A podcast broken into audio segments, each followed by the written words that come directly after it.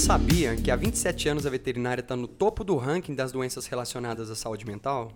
Pois é, hoje a gente vai bater um papo com duas psicólogas para falar um pouco sobre esse assunto. Além delas, estamos aqui todo mundo, equipe completa. É, boa noite, bom dia, né? Ah, no seu horário que o pessoal está escutando. Fala, Vinição, tudo certo? E aí, turma, beleza, né? Vamos conversar um pouco de saúde mental aí, que acho que tem muito bel para falar. Para esclarecer, né? João Paulo, beleza, filho? Bom dia, boa noite, boa tarde pra vocês, gente. Tá tomando um cafezinho aí? Hoje eu tô tomando tereré pra. Vai descobrir mais um problema psicológico meu, problema com alcoolismo. Ai, ai, ressaca, é né? Foda. Novamente. Fala, Filipão, como é que tá as coisas? Salve, quebrada. Pois é, pessoal, e a gente está aqui com duas psicólogas que vieram dar um suporte aí para a gente falar para esse tema, que ele deve ser tratado de maneira profissional, com pessoas capacitadas para estar tá entrando nesse assunto de saúde mental. A gente está aqui com a Ana, muito prazer aí de estar tá fazendo Oi, esse podcast. Oi, gente, tudo bem? Muito obrigado pelo convite, viu? Muito obrigado por trazer essa pauta tão importante aqui para o podcast de vocês. Quebrar uns estereótipos, né, Ana? Sim, também os preconceitos, né? Entender um pouco mais sobre os assuntos. E a gente está também com a Isabela. Obrigado aí por, por ter aceitado o convite, Isabela. Eu que agradeço, gente. Parabéns pela iniciativa de vocês de trazerem à tona um assunto tão importante, tão atual, que a gente tem que falar sobre ele mesmo.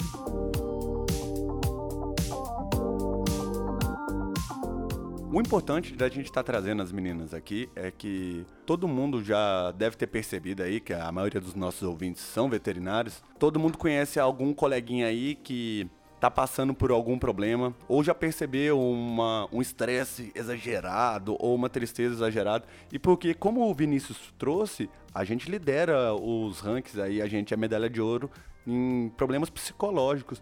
Isso aí está muito, creio eu, né, que esteja muito relacionado à nossa carga de trabalho excessiva, principalmente o pessoal do trecho, é, má remuneração, a gente tem que lidar com morte de pacientes. Então isso tudo acarreta vai causando desgaste psicológico. É isso aí, João. Tem uns pontos aqui. Eu, inclusive, eu é, conversando e trocando alguma ideia, a gente chega em alguns gatilhos, né, que podem estar tá, é, causando isso, né? Igual você falou, jornada de trabalho excessiva, baixa remuneração, as cobranças que tem em cima da gente em relação aos pacientes, res, responsabilidade emocional de lidar com, com vida, né? É, falta de reconhecimento social, e você falou de lidar com vida aí, cara. Tem, você tem que lidar com a vida animal e tem que lidar com o tutor, né? Que o Felipe, por exemplo, que tá no, trabalhando diretamente aí na parte da clínica, passa raiva pra caramba com o tutor também. É, né, Felipe? Porque a preventiva é muito bem feita, né, meu amigo? E aí o, o animal chega bonitinho pra gente. É, gente, é um tempo. É crítico, né? Igual essa história que eu tinha acabado de contar agora.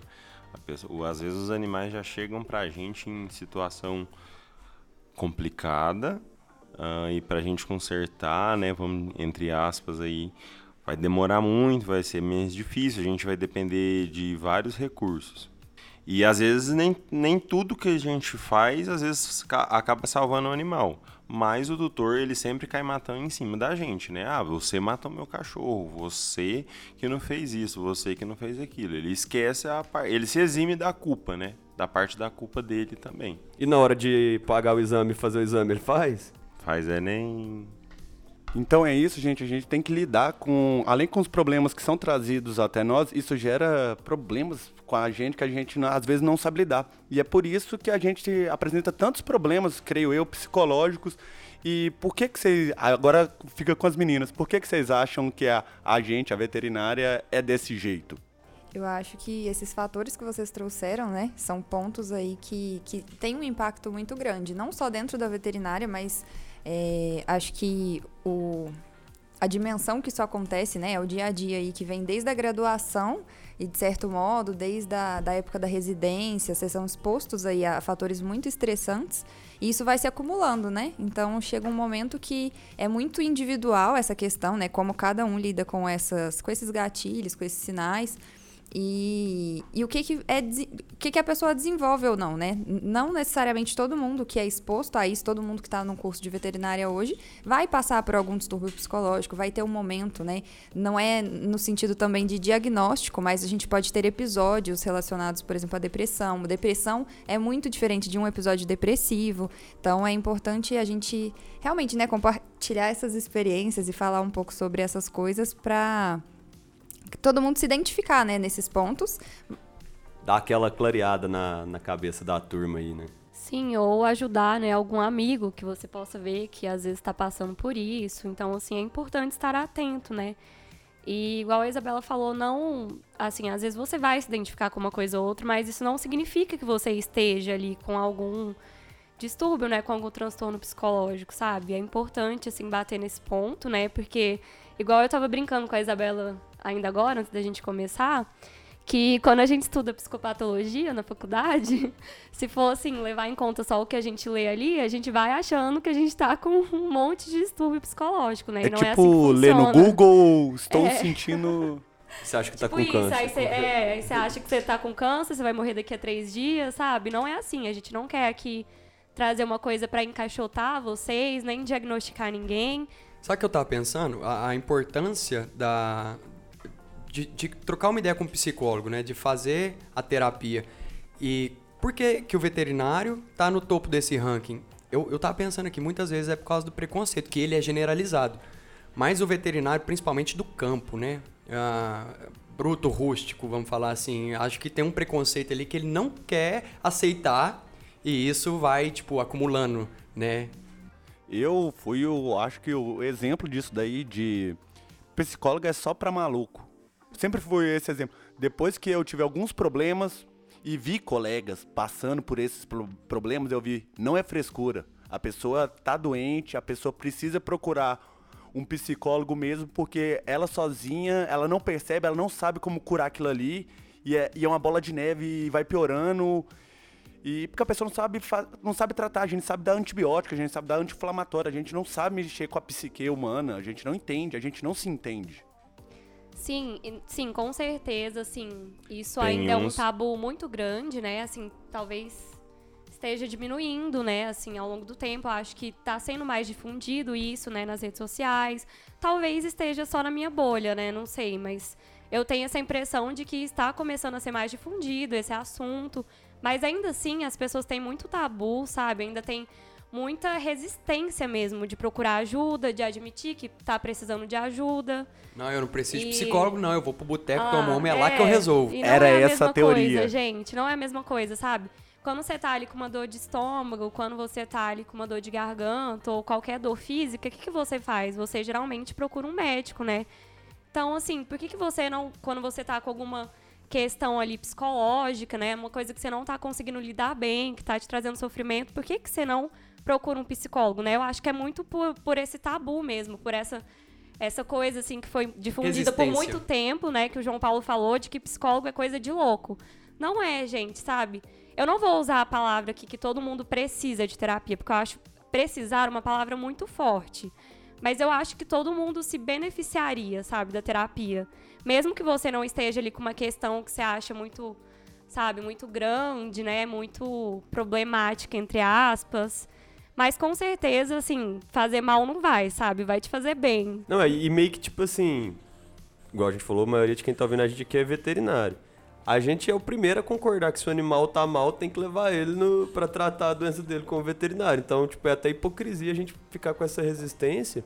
Porque, pô, se a gente tá com um problema que a gente percebe, um problema de saúde mental, procura então um profissional capacitado para resolver o seu problema e não fica tentando é, resolver de outro jeito. Igual o povo fica dando quiabo pra cachorro com sinomose, é a mesma coisa. Ficar lendo trem no Google pra resolver o problema de cabeça, provavelmente não vai ser o melhor caminho. E animal tem depressão, né? O Felipe tá, tá aí na clínica, o animal também sofre com doenças psicológicas. E outro ponto que eu acho que é muito importante a gente trazer é como essas questões são coisas institucionais, né? Que, que a gente está exposto ali. Quando a gente acha que o psicólogo é pro doido, quando a gente fala sobre esses assuntos do que leva a gente a ter um distúrbio, a desencadear de alguma forma alguma patologia, são coisas do dia a dia, né? Vocês estão trazendo aí o, o, estilo que o curso é feito, é, como que a profissão, a gente acha bonito não ter tempo para comer, é correria, não tem tempo de ir ao banheiro, por exemplo. Sim, eu acho gente... que hoje em dia isso é muito romantizado, assim, sabe? As pessoas acham bonito trabalhar, sei lá, 14, 18 horas por dia, sabe? É bem aquela coisa do. que eu, que eu sou muito contra, do é, estude enquanto eles dormem, é, treine enquanto eles se, e se a divertem. Foto do iate atrás. Não, não, não. é, bem isso, sabe? Eu acho isso muito irresponsável. Momento coach. Não, eu, não eu ser, né, sinceramente né? acho isso muito irresponsável, sabe? É uma pressão, assim, que você coloca na pessoa que a gente sabe que tem muita coisa por trás disso, sabe? A pessoa não tá rica só porque ela acorda cedo ou, ou faz aquilo, sabe? Tipo assim, e tem muitas pessoas que caem nesse papo, né? E que, que vão e fazem isso e aí, ué, por que pra, pro outro dar certo e pra mim não dá? O Porque não é, é assim, né? gente, é. É importante para a gente estar tá entendendo melhor cada situação, a gente está trazendo exemplos. Então eu vou dar exemplos de um amigo meu que eu conheço, né? Gente boa. Gente, nem tão gente boa, na minha opinião. Mas ele trabalhava numa empresa tal, ele trabalhou durante três anos nessa empresa. E ele é era uma pessoa que achava que estava feliz, mas quando ele foi perceber, ele estava desgastado, ele desgastado. Quando ele olhou para trás a, a vida dele, ele tinha ficado três anos trabalhando sem produzir nada, sem construir nada. E isso criou uma insatisfação muito grande nele. Ele tinha uma jornada cansativa, trabalhava muito, estresse todos os dias. Esse rapaz aí é um, um exemplo de, da maioria. Muitos colegas desse rapaz têm fazem uso de medicamento, faz, frequenta psicólogos toda semana porque não aguenta a pressão. Não aguenta a pressão. Cansa. Qual que era o nome do, do rapaz? Eu não posso falar o nome dele. Ele é alto, moreno. Começa com J. Tem, é, termina com O. Mas é. O que, que vocês poderiam falar dessa história desse rapaz aí com problemas psicológicos e que tinha mó trauma de psicólogo e agora não perde Defende terapia. A palavra? Eu, eu, eu é, agora defendo a palavra Oi, que é eu importante. Vim defender a palavra da terapia. Que é importante. É, ele era anti. É tipo sair de bolsonarista pra petista. Tipo assim, eu era. Eu, não, é esse meu amigo. Entregou, hein, João Mudou Paulo? da água pro vinho. Esse meu amigo, ele é, é a prova disso daí. O que, que vocês acham sobre é, esse tipo, esse estilo de vida? Marreta como a gente falou, é, é muito tênue, né? Essas questões de, de distúrbios psicológicos ocupacionais, a linha entre um, um, os sintomas, né? Entre um distúrbio e outro e como que isso desencadeia, né? É muito individual de cada pessoa, mas com base no que você trouxe aí pra gente, né? Até conversando aqui com a Ana. Sobre o meu amigo. Sobre o seu amigo, a gente poderia considerar, né? Por conta de ser um fator vindo aí do estresse do, do, do trabalho, ele foi exposto né, a um estresse ocupacional durante muito tempo, prolongado, e isso de alguma forma se tornou crônico, e isso é, é um dos sintomas, né, algo que a gente caracterizaria o burnout.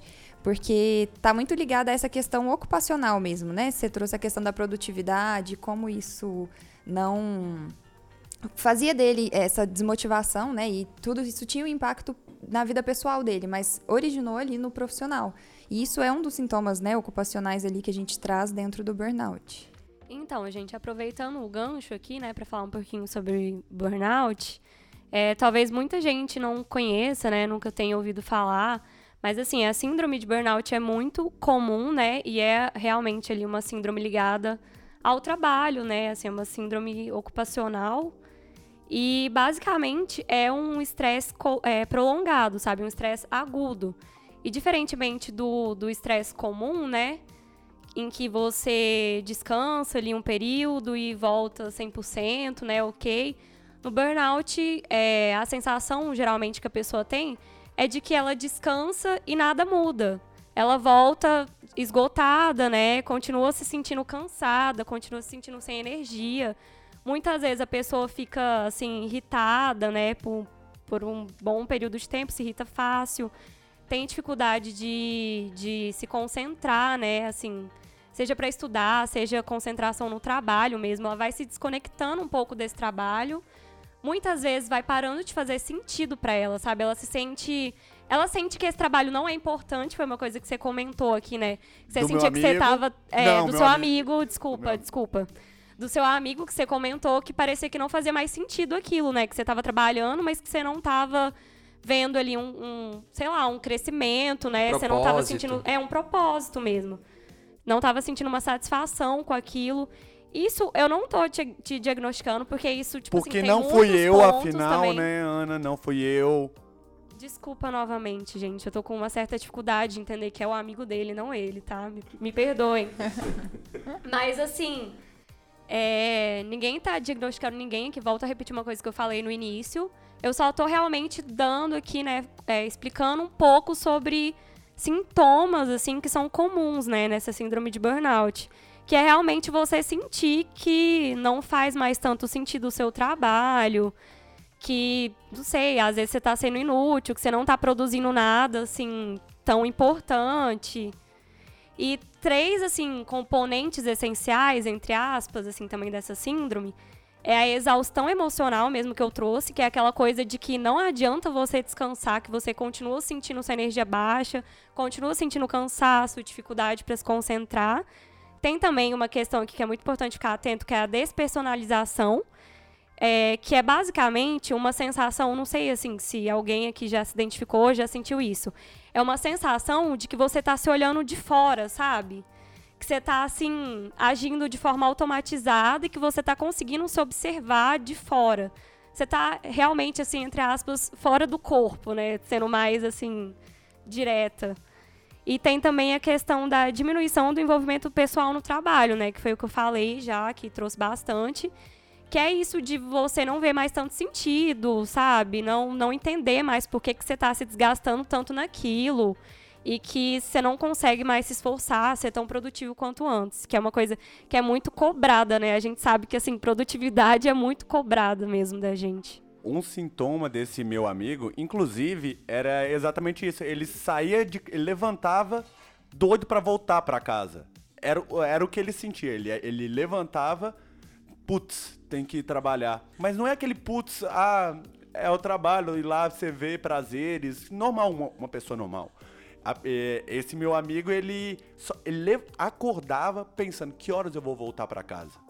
Isso é, isso é complicado. Era meio que uma tortura já, né? Assim, assim um sofrimento mesmo que tava causando pro seu amigo. Meu amigo tava mal. Meu amigo tava mal.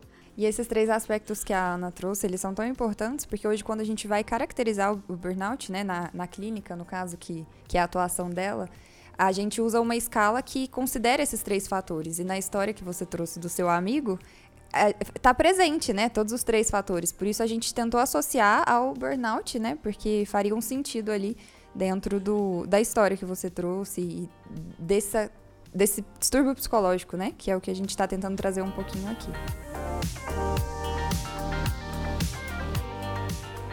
Cara, e assim, você falou do seu amigo aí, e muita coisa eu identifico, assim, eu percebo que já rolou comigo também, talvez em situações diferentes, é, e eu acho que realmente esse estresse ele é muito inerente, e até hoje, às vezes, eu sinto que eu acabo dando uma robotizada trabalhando, assim, quando você acumula coisa demais, cobrança demais, porque você tem que pensar em conta, tem que pensar em tanta coisa, e o estresse aumenta, tipo... Eu acho que consigo é, hoje em dia relacionar melhor com isso, fazer meus esportes, tirar um tempo, descansar quando eu preciso. Tem gente que não. E assim, eu acho que você comentou do burnout, mas a gente tinha comentado que existem algumas outras coisas que o estresse vai desencadear também, né? Sim, até dentro do próprio burnout, né, a gente tem a, a fadiga por compaixão, que é algo muito interessante, que está muito dentro da veterinária, porque ele está relacionado ao trabalho, né? Da é clínica, principalmente, né? Da- É, clínica da veterinária clínica. Porque é, é um estresse traumático secundário, né? A gente identifica ali, de alguma forma, algo relacionado ao burnout, mas a fadiga por compaixão, ela vem do seu sofrimento com o outro. Você sofre por você, que é de alguma forma, né? Mas quando você se apega a um animal, a, a- você vê o sofrimento da família daquele animal e como que, que você vai lidando com isso, você sofre com aquilo também. E é um. Eu, eu discordo. Eu discordo totalmente. Porque não é só do pessoal da clínica. Não é só do pessoal da clínica. Tipo, quando eu trabalhava, quando eu trabalhava, é da clínica veterinária que você tinha falado, né? Porque quando eu trabalhava com frango, uma situação que quando você teve essa narrativa do que é o burnout, eu fiquei pensando, nossa, eu tava desse jeito naquela época. Porque, vou contar a história agora, né? É... Eu já vinha passando por um momento muito exaustivo. Tá. Muito exaustivo e tal. Uh, e chegou um dia que o produtor ligou, desesperado. O produtor de frango, né? Ele tinha dois barracões de frango, se eu não me engano. E, Felipe, morreram todos os frangos do barracão. Tipo, 35 mil frangos, se eu não me engano. Dentro de um barracão. Morreram. Morreram. Todos. Morreram. E eu tinha que ir lá nessa situação, né? Tipo, o que que aconteceu? E eu fui. Era um domingo de, de noite. Eu só consegui ir, sair da minha casa, pe pegar o carro na empresa, ir lá, voltar. Tipo, é desesperador. Você viu, você tá vendo, tipo assim, frango pronto, alimento que ele iria se tornar dali a pouco. Vai ter que jogar fora, vai ter que enterrar, vai ter que virar contaminação pro lençol freático, entendeu? E aí você volta para casa, você tipo assim, você tá, velho, que porra que aconteceu hoje? Que merda que foi isso? E você dorme, pronto. Você é, chega um ponto que você não se, nem se permite mais se sentir qualquer coisa ali naquele momento. Você tipo. E fora, fora a situação financeira do produtor, que com toda certeza 35, eu acho que é 35 mil francos, tem um custo ali. Fora a pressão do teu chefe em cima de você. Pô, você tinha que ter ido lá olhar a catraca, que se a catraca não estava travada. Todo dia que você vai na segunda-feira de manhã, às 7 horas da manhã, tá, trava, tá, tá destravada. Se acontecer um acidente, vai cair a cortina. Pro pessoal aí da avicultura, alô avicultura, vai cair essa cortina, vai ficar ok. Só que se o, o, por algum motivo o cara foi lá e travou ela manual, o frango morre. E aí gera todo esse transtorno. E foi o que aconteceu. Esse é o meu relato. Primeiramente, assim, isso que você trouxe do a gente vai deixando de sentir, a gente vai tentando se afastar, é uma coisa comum, né, da fadiga de compaixão. É exatamente isso. Você tenta não se envolver mais emocionalmente. É um instinto de autodefesa, tipo isso? Talvez. Mas é, é, uma, é uma coisa comum mesmo, assim. É exatamente isso é, que acontece. A pessoa vai deixando mesmo, vai tentando não se envolver com aquilo, entendeu? Porque, assim, é uma coisa que acontece tanto que ela pensa, sei lá, eu tô lidando tanto com, com mortes e com isso que eu tenho que me afastar emocionalmente, eu tenho que deixar de sentir mesmo. Às vezes a pessoa vai ficando apática. Mas pela profissão eu acho isso ponto positivo, senão você não dá conta de concluir sua tarefa. Mas chega um momento onde isso vai se acumulando dentro de você. Hum, Pode ser que a gente não, vocês, né, no caso, não tenham tanto preparo para lidar com isso. Um exemplo disso, por exemplo, é no caso, né, no contato ali, perder um animal e, e dar notícia ali para os tutores é, voltando desse animal. agora, de fato. É. Seja clínica, né, hospital, residência, tudo. Você tem que dar essa notícia e, querendo ou não, ele pode identificar aquele animal como um, um familiar dele. Ele é um membro da família. E vocês têm preparo para isso? Assim, a graduação, por exemplo, prepara vocês. Vocês têm que ir indo atrás de, de insumos para se preparar para isso. A gente em tem algum preparação momento... nenhuma para isso. Ninguém conversa Sim. com a gente sobre isso. Aprende é vendo e, e, lidando com isso, né?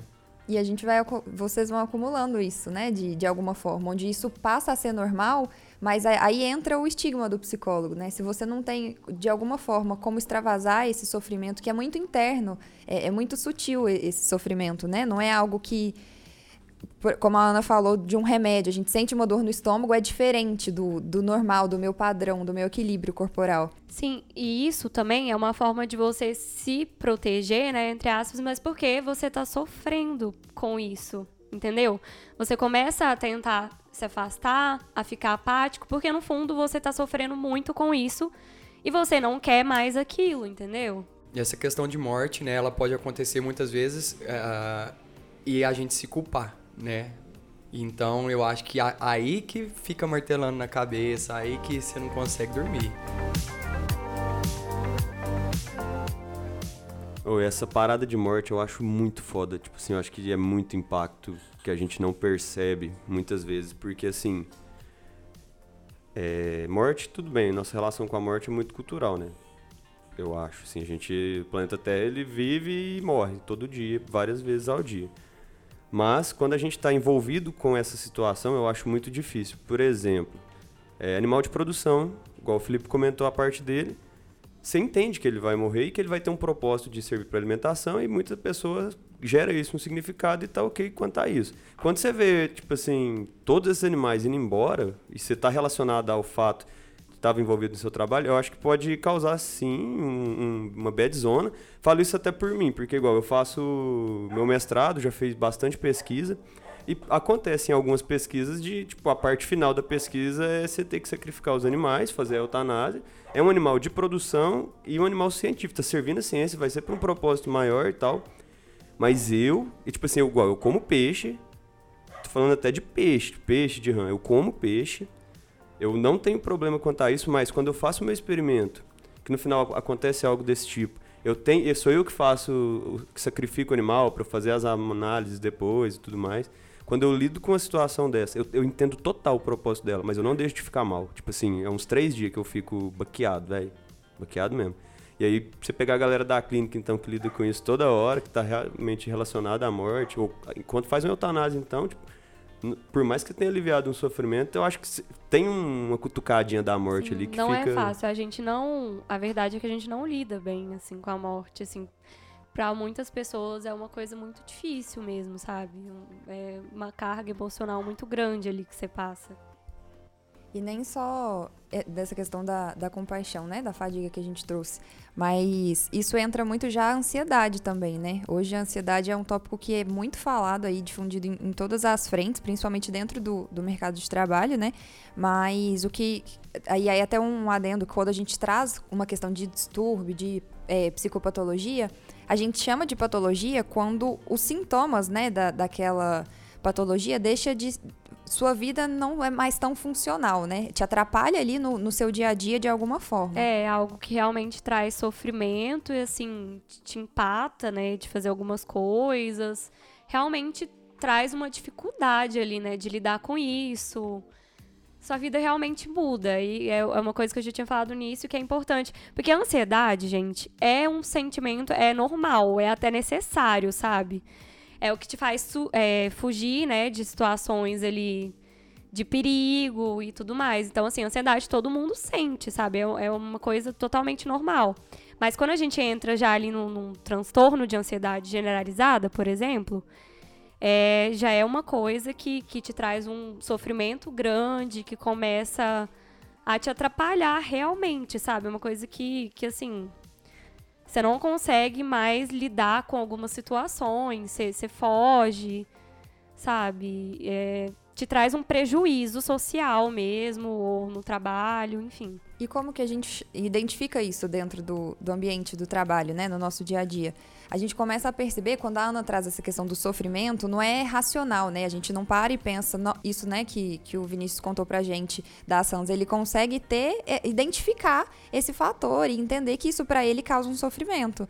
Mas no, dia a dia, né, não é todo mundo que consegue identificar isso. Então, quando a gente começa a perceber, são sintomas mais ap aparentes, tipo uma dificuldade de concentração, uma falta de, de, iniciativa ali no dia a dia, né? A gente não tem a motivação, é, a gente se sente realmente quando a gente se programa para fazer uma coisa e a gente não consegue, não completa aquilo, a gente se sente incompetente. Igual, tipo, é, você falou que eu consigo identificar mas é porque para mim é um fato muito esporádico. É o final de uma pesquisa, né? Não é igual o cara da, da clínica ali, ou a pessoa que lida com abate sempre, que está acompanhando aquilo ali diariamente. Eu acho que para essas pessoas é mais difícil de identificar do que para mim, que é um fato isolado que eu acabo observando. Sim, e fazendo um adendo aqui, eu acho que em geral a gente tem muita dificuldade de pensar sobre nossos pensamentos, sobre nossos sentimentos, sobre questões psicológicas em geral. Muitas vezes a gente só percebe aquilo, só vai atrás quando isso passa ali pro físico, né?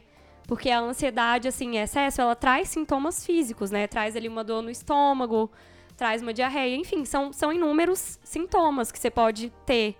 E geralmente muitas pessoas só vão atrás, né? Só vão pesquisar, assim, só vão tentar entender o que está acontecendo quando já chegou no físico, porque não, não presta atenção mesmo, sabe? Não, não pensa sobre os, os sentimentos, os pensamentos, não, não dá uma atenção a isso. E ainda assim, a gente, quando a gente está passando por essas, é, esses momentos, né? A gente muda o nosso comportamento, mesmo que a gente não identifique. E aí tá o ponto, acho que principal que a gente queria trazer também, é você conseguir identificar isso no outro. Você que tem uma clínica e trabalha com, na verdade, em todas as frentes aí, né, da veterinária, você trabalha com outras pessoas e você conseguir identificar no outro que o comportamento dela mudou. E por que que mudou? Será que ela está passando por algum um fator estressante, né? Algum, como a Ana falou, o transtorno de, de ansiedade generalizada, se ela está prestes ali a ter alguma morbidade, algo no sentido de, de um burnout, a própria depressão também, que a gente vai falar um pouquinho mais também. Mas é saber identificar no outro, porque pra gente pode ser muito difícil ver isso, né? E quando a gente tem esse olhar pelo outro, que é uma coisa que a gente também não aprende na graduação, é no dia a dia mesmo. É, e aí por isso a gente tem que tra tá trazendo também né, é, esses sintomas e esses sinais pra gente conseguir identificar isso e não, se a gente não identifica na gente, conseguir ajudar o outro nesse sentido. Bacana você falar esse de pedir ajuda, que eu tava até ouvindo um podcast do César Menotti, que ele comenta que ele passou seis anos tipo assim, na bosta. Tipo assim, muito mal. E ele não conseguiu sair disso. Teve um dia que o irmão dele pegou pra andar de carro e chegou e falou: Cara, você tá mal. Só que, tipo, demorou seis anos. E mesmo assim, talvez se o irmão dele não tivesse dado esse toque, pelo menos é o que ele passa pra galera, porque ele fala muito disso nesse episódio, foi o fato de que, tipo assim, o que direcionou ele foi o irmão ter dado um toque, porque esse pau o cara tava até hoje. Tipo, aí tem nove anos que ele já faz terapia, pra você ter ideia. Então talvez era mais nove anos que o cara ia estar tá em sofrimento, ou talvez podia ter piorado, né? Que é vocês que, que sabem melhor aí. E a gente. Sim, quanto mais você demora para procurar ajuda, assim, aquilo vai piorando mesmo, sabe? O quadro vai piorando, vai se tornando uma coisa crônica mesmo e vai ficando uma, mais difícil, assim, de, de, tratar, né? Quando não chega ao suicídio, né? Que é algo que a gente vê, tem visto bastante também.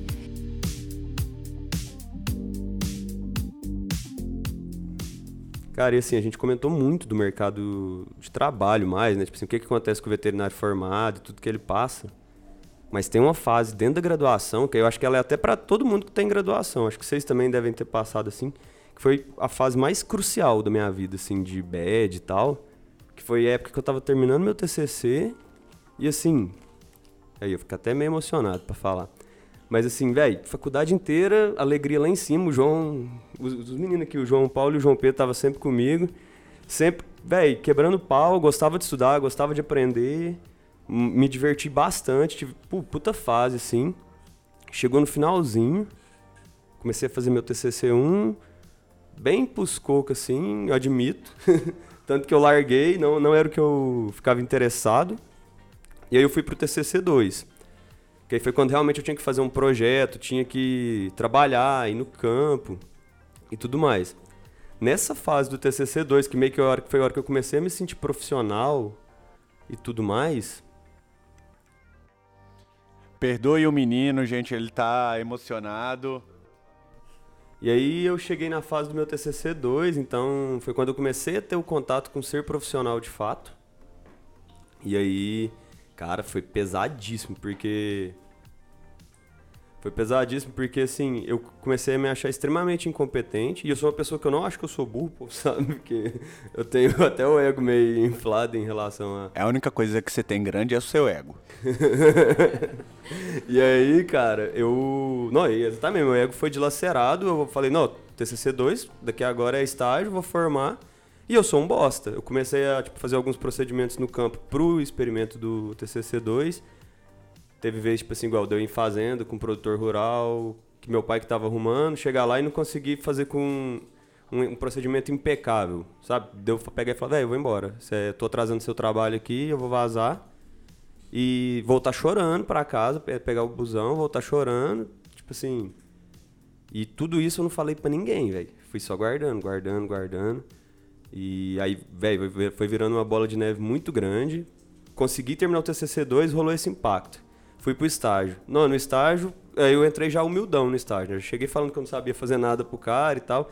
Me ajudou demais, porque foi o Guilherme Música, eu fiz estágio com ele. E oh, o cara foi um puta professor, foi massa pra caralho. E, não, trabalhei com reprodução nessa época, era essa rotina estressante aí, mas eu achava muito bom porque eu via muito propósito, tava aprendendo demais. Foram três meses, três, quatro meses ali muito intenso na reprodução, rodando trecho todo dia, dormindo pouco, mas felizão. De fato, nesse momento eu estava muito satisfeito. Só que aí eu voltei e aí eu formei.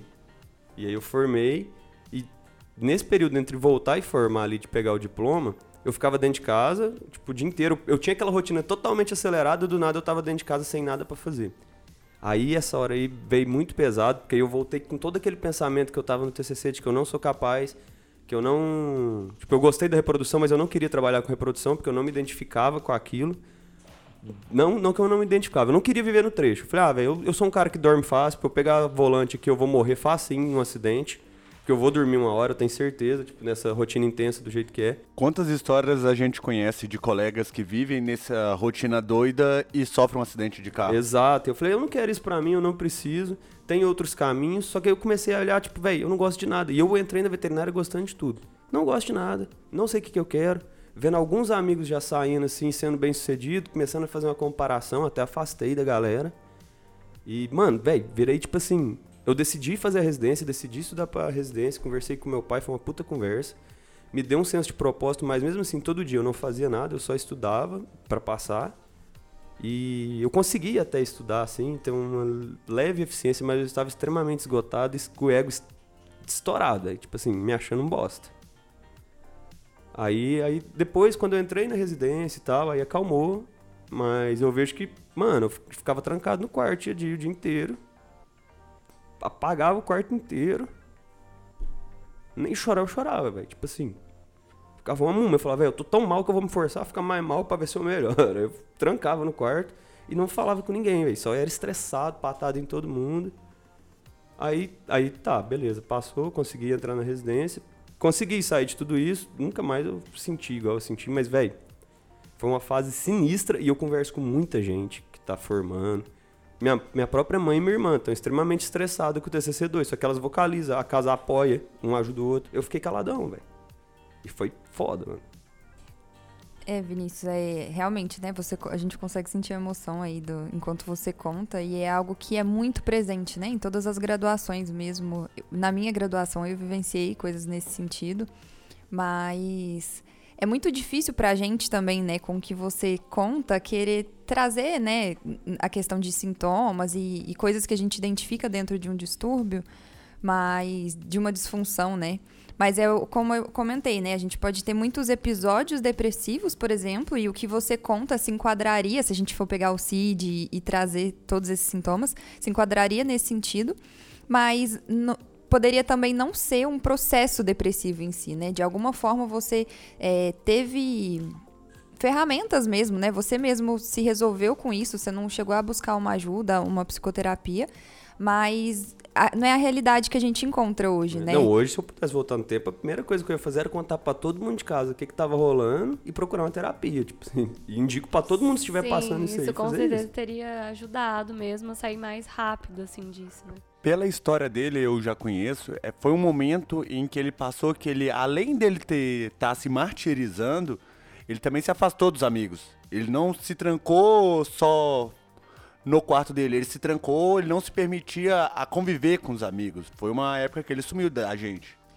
Puxando o gancho aqui para falar de uma coisa que a gente ainda não falou ainda, assim, diretamente, né, que é a depressão isso da desconexão é uma coisa muito comum na depressão, sabe? Eu, eu, costumo, assim, a gente costuma falar que a depressão é a doença da desconexão mesmo. Você vai se desconectando aos poucos ali dos seus amigos, da sua rotina, do seu trabalho, dos prazeres que você costumava ter, sabe? Uma coisa que antes era prazerosa para você, que você, sei lá, comentasse com alguém que ia fazer isso, você ficava super empolgado quando você tá num episódio de depressão, isso não surte mais efeito para você. Você não faz mais sentido, sabe? Ao contrário do que é muito difundido por aí, do que muita gente pensa, depressão não é o contrário de alegria. Sabe? É, é super possível uma pessoa estar com depressão e rir de uma, de uma piada, sabe? Rir Nossa, com isso você. era uma parada que eu ficava puto, porque teve vezes de eu estar tá mal, tipo assim, topar uma colega na faculdade, ela rachar o bico de um trem que eu falo, não, velho, você tá sempre bem, tipo, falar alguma coisa assim, mano, eu tô muito mal, tipo assim, que E- raiva e dela tá falando que eu tô bem, né? sabe? Não, é, é, tem isso também. é, e é muito comum a pessoa tá depressiva, mas ela ri, ela, sabe, é, não, não demonstrar mesmo. As pessoas às vezes não percebem. Mas por isso que eu acho importante trazer isso aqui. Depressão não é o contrário de alegria. Depressão é o contrário de vitalidade. É, é assim, você não, não enxergar mais tanto prazer, assim, na vida. É, principalmente uma coisa que é importante, assim, é, perceber e prestar atenção, essa pessoa tá fazendo planos para o futuro, se ela tem uma empolgação com algum projeto futuro, não precisa ser futuro assim, futuro longe, sabe? Pode ser um futuro próximo, assim, Dia sei lá, uma seguinte, coisa né? é que ela vai fazer amanhã. Isso Ter é a energia. principal é, questão assim da depressão. Era isso que eu ia te perguntar. é, a gente trouxe, então, duas psicólogas. Como que a gente pode ajudar? Porque a pessoa, às vezes, ela se afunda e a gente não percebe. Como que a gente, estando do lado de fora, como amigo, como é que a gente consegue perceber esses sintomas? Qual seria o quadro clássico dessa depressão? Então, a principal coisa, como eu tava falando, é você ver se essa pessoa está se desconectando da rotina dela, né? Às vezes uma pessoa que era muito ativa, que tinha uma rotina ali, e de repente ela tá se desconectando mesmo disso, sabe? Ela tá se desligando ali dos amigos. Ela, sei lá, era uma pessoa que costumava todo dia de manhã sair ali pra correr. De repente ela tá parando de fazer isso. Começou a faltar o trabalho, entendeu? Isso são pontos que você deve observar. E, e o contrário, a pessoa se afogar no trabalho, pode ser também um sintoma de depressivo? Ela quer se desconectar da vida particular dela e ela querer se matar de trabalhar ou é outra coisa? Não necessariamente, eu acredito, porque quando a gente tem a dep- depressão num nível mais profundo mesmo, né, de, de ser um quadro depressivo, a gente tem as, as sensações, né, o, o sintoma mesmo físico também, que tá muito ligado à apatia, a, a toda essa questão da falta de energia, a pessoa se sente cansada, sugada, mesmo sem ter feito nada. Ela fica o dia inteiro em casa e, e aí nisso que motiva a não ir trabalhar, a não se jogar no trabalho provavelmente o, o fato de, do, do famoso workaholic tá muito mais ligado, talvez, à ansiedade e um Uai, que que é bloqueio esse nesse trem, sentido. workaholic, aholic? É uma pessoa que trabalha demais, que realmente se joga no trabalho. Que foi o Nunca que você falou. soube o que é isso. É. É. É, é, entra bem naquilo do que eu falei, tipo, das pessoas é, se jogarem muito nisso de que é legal, é o certo, é você trabalhar muitas horas ali por dia, é você viver pro trabalho, sabe? Em algum ponto, isso pode ser uma fuga da sua realidade também. E aí é um paralelo com a depressão. Porque a depressão é, é uma fuga mesmo do, do seu cenário, do que você está vivendo, com coisas que você está entrando em contato. Por isso que é importante, a gente tá aqui conversando hoje, jogando ideia na roda, não tá fechando diagnóstico, nem para quem tá comentando aqui, muito menos para você que tá ouvindo. A nossa intenção É aqui é importante exatamente apresentar essas opções, porque quem vai descobrir isso aí é um tratamento contínuo, não é você pegar um dia, uma horinha aqui agora e ah, resolver. Isso aí é um tratamento contínuo. Tem que ser. É muito importante que seja orientado por um profissional. Não né? é raso do jeito que a gente tá contando a nossa história. A gente tá contando Com uma forma certeza, resumida, sim, mas sim. isso tem vários porquês, várias formas de ter uma abordagem diferente para entender o nosso problema. E, E essa você é o- é- pontuou isso de sobre como ajudar um amigo, né? É muito, na questão da depressão, muito você observar isso, se essa pessoa tá aos poucos se desconectando, né? De coisas às quais era, ela era ligada. E assim, como ajudar é você chegar e perguntar realmente. Olha, amigo, eu tô percebendo aqui que, que você tá deixando de fazer tal coisa que você fazia muito antes. Eu tô percebendo que você não fala mais tanto no grupo que a gente tá, ou que você não me procura mais tanto. Tá tudo bem. Ana, É, talvez você deveria conversar com alguém. Então, falei o nome de um Ana, livro aqui, Ana, inclusive, Ana. agora, mas enfim. o nome disso é namoro. Você pode conversar comigo. Você não tá mais conversando no grupo. O que que foi? Pra mim, isso é namoro. A gente não precisa Não é. romantizar essa parte. Não é, eu acho que é você oferecer É um suporte senti- pra um amigo que você percebeu essas questões e você se preocupou. Aí que tá o vacilo, aí você não quis me namorar nessa época, eu fiquei afundando, podia ter dado bosta. É Essa questão da gente ser chucrão aí, ficar romantizando e não querer apoiar o amigo, talvez que a gente perde muita... A gente romantiza time, o né? apoio com o afeto. Gente, eu ta... eu... foi só uma brincadeira, não precisa me cancelar, não. Eu tava só comparando. Não, hoje. mas foi um puta gancho, velho, pra gente comentar exatamente isso, porque eu acho que rola mesmo, querendo ou não. Total. Eu acho que existe, às vezes, esse bloqueio na amizade masculina, principalmente. Vocês vão saber falar melhor sobre isso. Mas eu acho que às vezes existe muito esse bloqueio de falar sobre sentimentos, de chegar e perguntar mesmo. Ou oh, tá tudo bem, eu tô, tô, percebendo, igual eu falei, tô percebendo que você tá se afastando, que Quando você tá diferente. Foge, é só frescura, né? Ah, o cara tá, tá longe, ah, mas sei lá, tá fresco, tá com Viadagem. É isso. E é verdade, João Paulo, a gente usa esse termo aí de, Mas é de engraçado. ignorar, né? Na nossa roda, a gente se sente bem à vontade pra conversar sobre tudo. Mas nem todo mundo tem um amigo pra... que tá- que você pode se abrir. Mas aí nos- pessoal chucro, né? Entra o ponto de você não precisar que a pessoa se abra com você. Se você tá identificando de alguma forma que ela tá diferente, é no sentido de prestar um apoio mesmo pra ela. Você não, não é. Talvez não no sentido que a Ana falou de. Ah, você tá diferente, o que que tá acontecendo? Se você quiser conversar, eu tô aqui. Mas é no sentido assim. Eu não posso seguir com você, né? Eu não posso seguir sua estrada, não posso percorrer por você, mas eu posso te ajudar a carregar sua mochila, suas coisas, Mas esses sabe? sinais Não, nem nem- sempre são claros, porque eu tive do lado do Vinícius todo o tempo e eu fui descobrir que ele passou por uma fase dessa um dia qualquer, a- a- acho que um ano atrás, e ele passou por isso há cinco anos. E um, um ano atrás a gente estava sentado batendo um papo e, e ele me contou isso. Eu falei, caralho, cara, nunca soube disso, nunca percebi, não senti nada. Então não é tão claro às vezes. Usando esse gancho seu, eu tive um, cole... um amigo que eu vi ele tomando medicamento. Eu vi ele tomando medicamento e tal. Nunca soube. Depois de um ano que eu vou perguntar, velho, porra é esse de remédio que você toma? Ele falou, não, é um, é um remédio pra ansiedade e tal.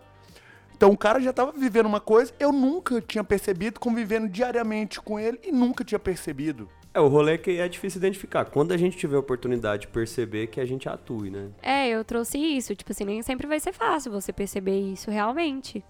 Mas assim, quando você perceber, eu tô dando aqui dicas, sinais, né, que você pode estar atento. E é assim, é meio perigoso isso também de se oferecer, porque você às vezes não tem uma escuta especializada e às vezes a pessoa tá precisando de uma escuta especializada, de um profissional realmente.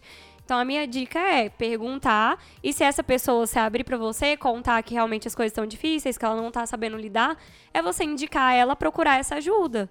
Falar que, que assim, às vezes a gente precisa de ajuda, sabe? De uma ajuda especializada mesmo pra lidar com as coisas, sabe? A mesa de boteco nem sempre resolve tudo, então. Na verdade, assim, quase nunca resolve. E às vezes a ajuda que, que a gente pode oferecer não é nesse. Às vezes não necessariamente nesse sentido, né? De identificar, porque realmente é como a gente está falando, é muito difícil. Mas isso que a gente está fazendo hoje, de conversar sobre esses assuntos, a gente dá mais espaço para que isso seja mais comum, que a gente consiga perceber isso no outro e a própria pessoa consiga identificar. No caso do Vinícius, é, foi pós-formado, aquela crise de o que, que eu vou fazer, eu não sei o que, que eu quero, aquela perdição. Mas a gente vê casos de, na graduação, além do, do pós-formado, e um cara que está trabalhando, formado, graduado, já acaba. Então, todas as fases, elas é, estão sujeitas a esse tipo de situação.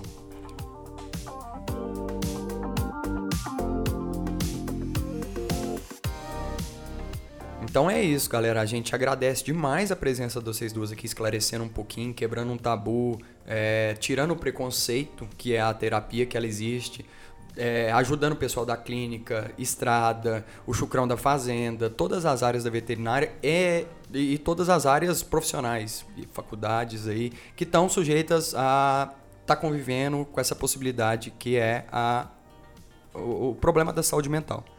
Então, vocês querem deixar algum recadinho final, pessoal? É, então, João, a gente mais uma vez queria parabenizar vocês, né, pela iniciativa. É, a gente sempre tem campanhas, né, e movimentos como Setembro Amarelo, Janeiro Branco, onde a gente se volta para atenção, a atenção à saúde mental. Mas são coisas que a gente tem que falar sempre, né, e, e corriqueiramente aí, porque é o dia a dia. E a gente trazendo muita questão de diagnóstico e sintomas e sinais, é muito importante a gente falar também que não só a terapia, que é sempre, né, é, é algo que, que a gente, dentro desses é, diagnósticos, a gente é onde você vai trabalhar isso e de alguma forma voltar a ser funcional, né, quando identificada uma patologia.